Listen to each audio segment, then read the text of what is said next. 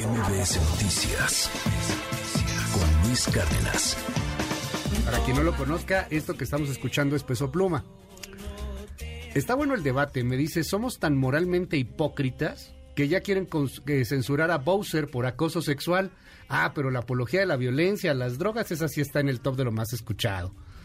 Mejor los farsantes como tú deberían demandar a los periodistas a investigar quién promueve esta música, porque tú lo único que haces es, bueno, ya sabes, chayotero, porro neoliberal. Este, hola Luis, bien por Sasha. ¿Y qué hay de las chicas que sufrieron a manos de Sergio Andrade? Luego platicaremos sobre ese asunto, claro, también está ahí en la palestra. Eh, 5571-131337.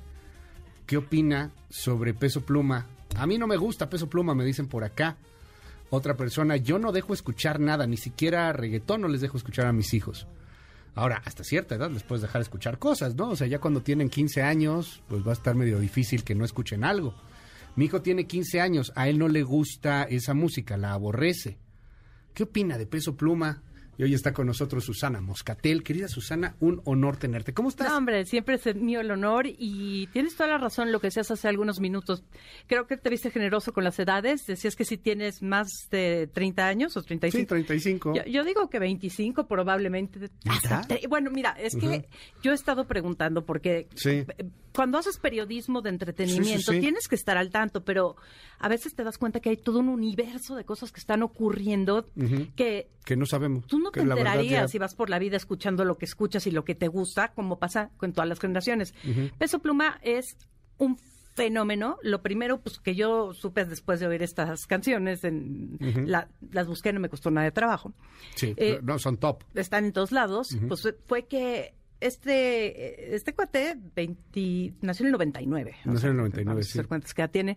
Eh, sacó del, del, del primer lugar Sí, en Spotify 24. a, a Miley Cyrus cuando sacó esta canción de Flowers. A Es- Miley Cyrus. estuvo en a nivel mundial. Coachella. Estuvo en Coachella. Fue un fenómeno.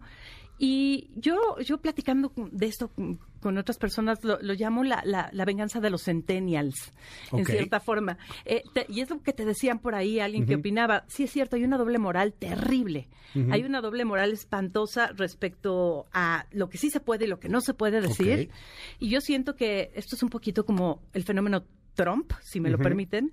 Ah, pues él me gusta porque dice las cosas como son y como yo las veo. Ahora, si, si así están moldeando la mente de la gente muy joven con estos conceptos, y ahorita decimos cuáles son, pues sí, así van a ser las cosas. Tal vez por eso está este debate tan importante si los niños deben o no deben escuchar esto. ¿Y, y dónde quedan también ahí los papás? Que eso es algo muy interesante, ¿no? Porque empieza a estar el discurso de la prohibición. Sí. Yo nunca he estado muy, muy a favor de la prohibición, pero bueno, ahí está también puesto en medio de vamos a prohibir los corridos, vamos a prohibir los narcocorridos, vamos a prohibir los corridos tumbados. En algún momento lo hicieron, entonces no siguió la A ver, por- violencia. eh, no lo hemos aprendido ni siquiera, mi generación no lo aprendió, bueno, mis papás, con, ni la generación de mis papás con Madonna. Entre más la prohíbas, más popular va a ser. Claro. No hay generación que no tenga su versión de eso, ¿no? ¿Te acuerdas cuando en el Congreso mexicano querían prohibir a Madonna Sí.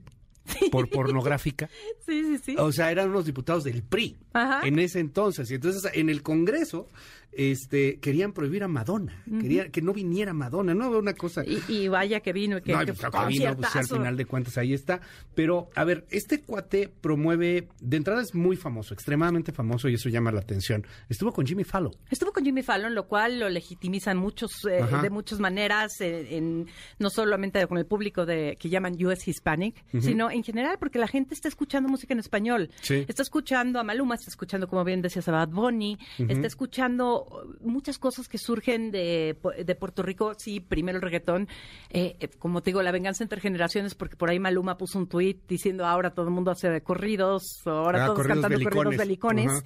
Yo le preguntaba, yo pregunté qué es un corrido bélico, ¿no? Porque bélico, pues para ti, para mí es guerra. claro. Eh, pues sí, es echar bronca y es estar así y tú por tú y qué. Ando bien belicón. Ando bien belicón, tengo ganas de bronca. Eh, eh, eh, Elton John cantaba Saturday Night is all right for fighting. Ok. Fighting, Ajá. pelear. Y, y, y sí, se escandalizaban. ¿Cómo que pelear? No, pues es salir a bronquear, echar relajo. Ahora, el- lo que canta eh, Peso Pluma es un reflejo al final de cuentas de una sociedad también. Sí. Este, porque también, a ver, nos asustamos un poco, pero antes estaba calibre 50. O muchos más, pero yo me acuerdo Sí. calibre 50 y hay una rola que se llama El Taquicardio, que a mí me parece muy simpática, perdón. Ah, del Commander, y siempre hago el mismo rollo. Este siempre me corrigen. Aquí es del Commander, no del calibre 50. Pero bueno, por ejemplo, el taquicardio. No, ando bien taquicardio y habla de cómo se mete cocaína y de cómo está a punto de estallarle el corazón. y Lo que tú quieras, ¿no? Pero el tema es que el Commander, ni calibre 50, ni ninguno de estos, era, que en aquel entonces era el movimiento alterado, llegaba a los a los billboards, ¿no? O sea, no estaba desbancando a una Miley Cyrus, ¿no? Claro, no, no, no, desbancaba a Britney Spears, por ejemplo, ¿no? O sea, no era el Commander acaba de desbancar a Britney Spears, eso no pasaba. Y, y, hablar, Luis, de, del tema, por supuesto, hablar de viva la viva, me estoy metiendo cocaína, me va a dar un infarto, sí, y mucha gente se va a morir por eso. Felicidades, Commander. Pero eh, lo que pasa aquí hay una doble situación. Estaba yo viendo algunas de las letras de Peso Pluma. Eh, Están fuertes. A ver, no puedo leerla toda porque nos multan, me parece, eh, pero eso es lo No, no voy a decir, no es necesario. Mira, vámonos con algo Cooperacha para la multa otra vez. Sí, ¿verdad? Se besa, ellas bailan y se besan entre ellas, ¿no? Ellas bailan, se alborotan, no ocupan flores, solo un polvo que es rosa y sigo bendecido con lo mío y en el camino, pura doble P, la porque pues para qué, qué decir la palabra que es el palo del barco, ¿no? Y así se sigue, así se sigue, pues eso era finalmente. Eh, y así se sigue este cuate y no no estoy siendo, no estoy autocensurándome, simplemente no le veo lo artístico ni la necesidad cuando no. Ahora, Sí, los chavitos están oyendo esto y, y, hasta el sindicato de maestros eh, en Nayarit, en Nayarit quiso, se dio cuenta que en el Día del Niño, pues los niños estaban pidiéndolo, ¿no? Y, sí, a ver, los chavitos se la saben, o sea, es una rola que está ahí porque además también es pegajosa.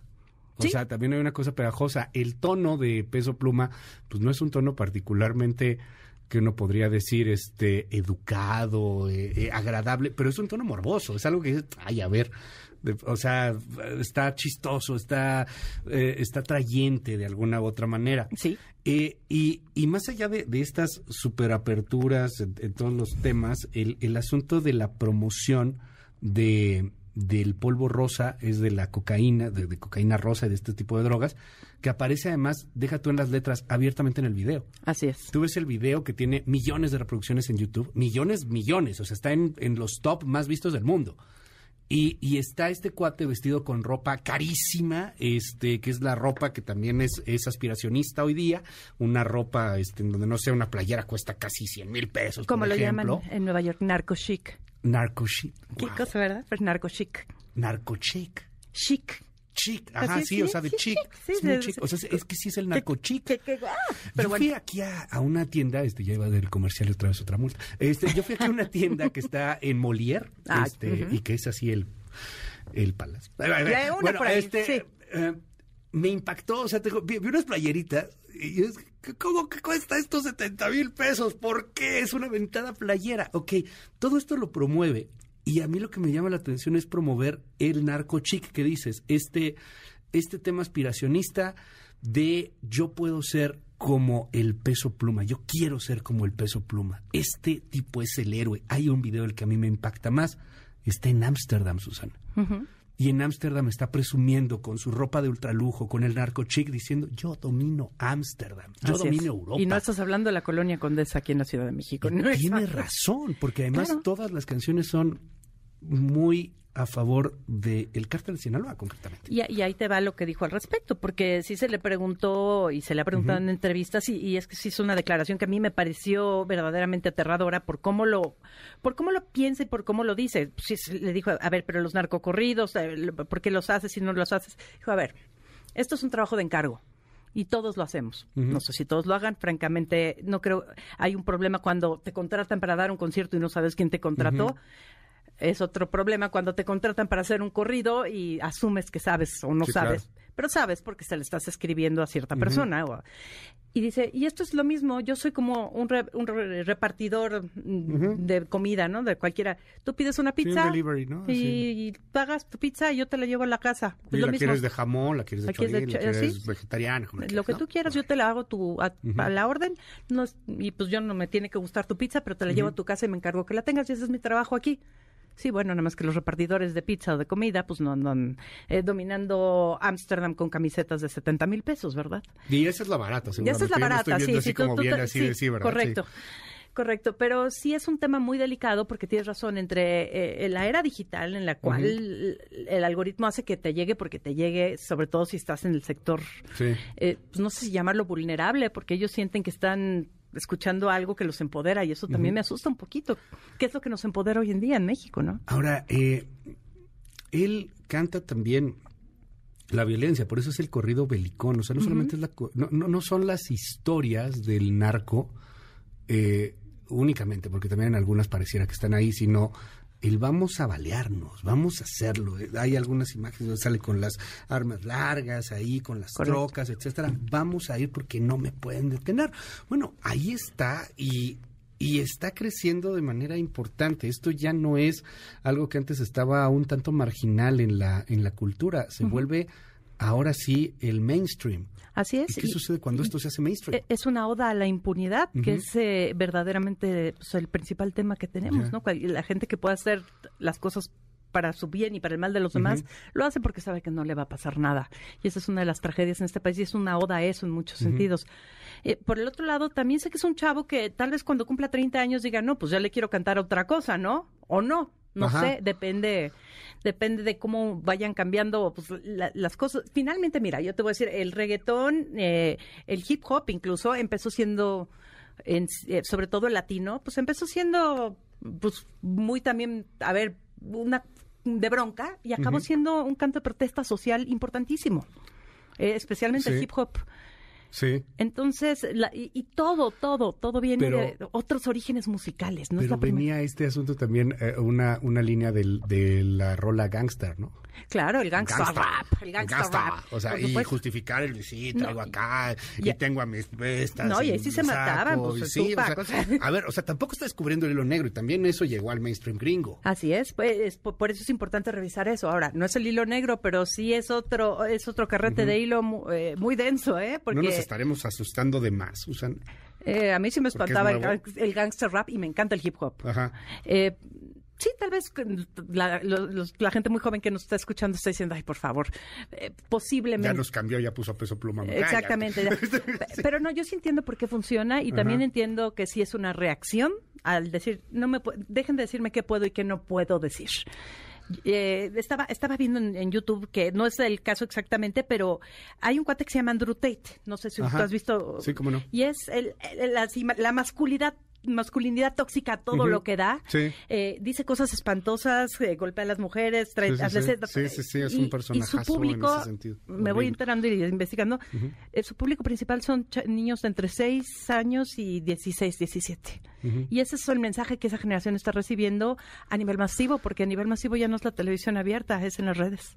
Al final creo también que los medios y la cultura es un reflejo de lo que de lo que estamos viviendo. No me quiero meter en camisa se vas con las definiciones de cultura, qué es cultura o no, es súper complejo ese, ese tema, pero esto es parte también de, de, un reflejo eh, y, y creo que también llama un poco a, pues, ¿qué estamos haciendo si son padres, como padres en dado caso? O sea, ¿están de acuerdo o no están de acuerdo? Me llama la atención que mucha gente nos está escribiendo y nos dice pues yo no sabía quién era Peso Pluma, ¿no? y no dejo que mis hijos lo escuchen, pues ni pues sabes, quién, es. Claro. Ni sabes quién es. Y es más, si lo escuchas, hasta que pones atención te das cuenta de qué están cantando. Mm, por supuesto, mismo que pasaba con Bad Bunny, que sin la menor duda es eh, eh, el fenómeno de nuestros tiempos, aunque este chavo ahí va que vuela, ¿no? Pero sí, eso de es de que sea la primera persona que abiertamente admite, pues yo hago, yo hago corridos por encargo y pues a quien me lo pida, si es el narco, yo lo hago, pues no, no, no, yo, eh, es, es, es, es diferente, ¿eh? Oye, y vámonos a otro tema, Susana, también eh, quiero aprovechar que, que estás aquí. Eh, ¿Qué onda con la reina, hablando del narco? sí. ¿Que demandó a Telemundo? O sea, ¿le va a tener que pagar una lana a Telemundo? No solo demandó, ya ganó. Eh, eh, originalmente esto, este, esta es una investigación... Por la reina del sur. Por la reina del sur, obviamente. sí, nos podemos decir, pero eso viene de la, de la novela de Pérez Reverte. No, a ver. Víctor Hugo Michel hace algunos meses presentó eh, un Gran investigación de Víctor. ¿eh? Sí, la gran verdad. periodista, un abrazo. Gran periodista, mi querido Víctor también, eh, mis respetos. Milenio, sí. Y, presentó hace algunos meses esta demanda que Sandra Ávila, mujer que fue, lo sabemos bien, acusada de narco, fue absuelta en el 2015 por motivos sumamente analizables, pero ahí está, es una mujer libre. Ya no debe nada. Hay imágenes de, de su arresto, hay mucha información que es meramente Legalmente hablando, no debe nada. Legalmente no debe nada, pero a ella ya le deben. ¿Por qué? Porque cuando Telemundo empezamos pensando que era Netflix, pero hay que recordar que esta es una producción de Telemundo que se, va, se ve en Netflix también. Pero Telemundo es quien hizo un anuncio, un, un previo, una promo de, la serie en su nueva temporada, eh, protagonizada por Kate del Castillo, eh, en donde habían imágenes de Sandra Ávila. El tema es que hay un tema de derechos de autor, su imagen está registrada. No cualquiera ah. podría. Eh, el Chapo tiene su imagen registrada. Si tú usas el Chapo para vender algo, te puede demandar. Pues, eh, eh, no, y muchas cosas más seguramente. De acuerdo, sí, de eso sí casi no he visto piratería. ¿eh? Estoy segura que, ahí hay como más... Y, te voy a decir cuál es el antecedente legal de, este tema de Sandra, que no tiene nada que ver con el narco, pero sí tiene que ver con derechos de autor y, de, imagen. Gael García Bernal él demandó y ganó cuando utilizaron su imagen. De Johnny Walker. Exactamente. Y eh, ahí se estableció un antecedente importante donde se le iba a pagar aproximadamente un 40% de las regalías de lo que surgiera de haber utilizado su imagen. después creo que ya lo bajaron, ¿no? Ya no fue esa cantidad, nunca lo hicieron público lo que recibió a final Gael Lo arreglaron. Ahorita entiendo que les ofrecen 5 millones de pesos. Es, sí. Que ahí muera. Eh, pues eso quieren de que ahí muera. Eso quiere Telemundo. Eso quiere Telemundo y eso es lo que tienen que pagar en términos de, multa. Pero también está abierto el, otro tema que tiene que ver con eh, los daños. Esta es la multa por haberlo usado. Pero puede continuar la demanda por daños y quedarse con un buen porcentaje. Y no es por las fotos de su arresto, porque ahí Telemundo argumentaba que era para fines, o sea, se utilizó con fines periodísticos. Hay una foto en especial donde ella está con un sombrero de, palma, con aretes arregladas, que nada tuvo que ver con su arresto vida privada. Usaron esa foto y esa es la foto más cara probablemente. Esa es la foto más cara en la producción de Telemundo. Sí.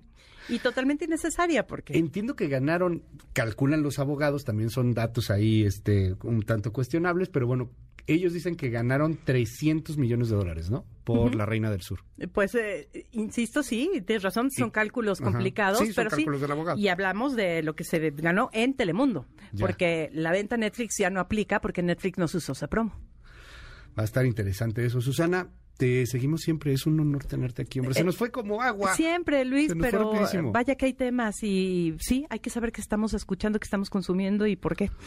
¿Y por qué? Nos dicen aquí en el WhatsApp, gracias 5571-131337, la brecha generacional en la música es tan vieja como la propia música. Cierto. De hecho, no hay generación que no diga que la música de sus tiempos era lo mejor. lo cierto es que cada generación expresa y se apropia de lo que la representa y la revela. De acuerdo. Qué cosa, ya la, la moda, dicen aquí, es, es otro tema. Nos dicen en el WhatsApp, ahora cualquier basura le llaman música, nada más están haciendo apología al narcotráfico. Eviten que se propague eso. Luis, felicidades por el noti. Ay, muchas gracias. Eh, preocupado por nuevos problemas sociales. Nos dicen aquí eh, sobre la violencia que a veces está peor, tan solo lo que sucedió cuando salió la serie de Dahmer, por ejemplo, el revuelo que causó esa serie. Ah, Los asesinos seriales fue otro tema. sí. Luego hablamos de ese, ¿no? Estaría buenísimo. Por favor, sí. Pues sí, que uno venga, que uno navegue en la red y, y sepa quién es Peso Pluma. Me quedé atrás con la música, ya ni la de Bad Bunny conozco, dicen aquí en el WhatsApp. A ver, critiquen a Alejandro Fernández por lo de las nalgadas a Café Tacuba, por Ingrata o a Bad Bunny y Maluma, pero Peso Pluma trata a las mujeres como... Eh, ah, este, Oye, Alejandro Fernández así le fue con la canción de Mátalas. Ah, sí, sí. No hay que olvidarlo, digo. Sí, digo. Por eso hasta inflacó, ¿no? pues sí. se, ve. Sí, no, no, no, se ve dañado. No sé si por eso, pero ya fue hace rato. Algunas broncas tenía. Gracias, querida Susana. Este, oye, tenemos en Milenio siempre y te seguimos en tu red. ¿Cuál Muchísimas gracias, arroba Susana Muscatel. Gracias. Ahí andamos. Muchísimas gracias, Susana. MBS Noticias con Luis Cárdenas.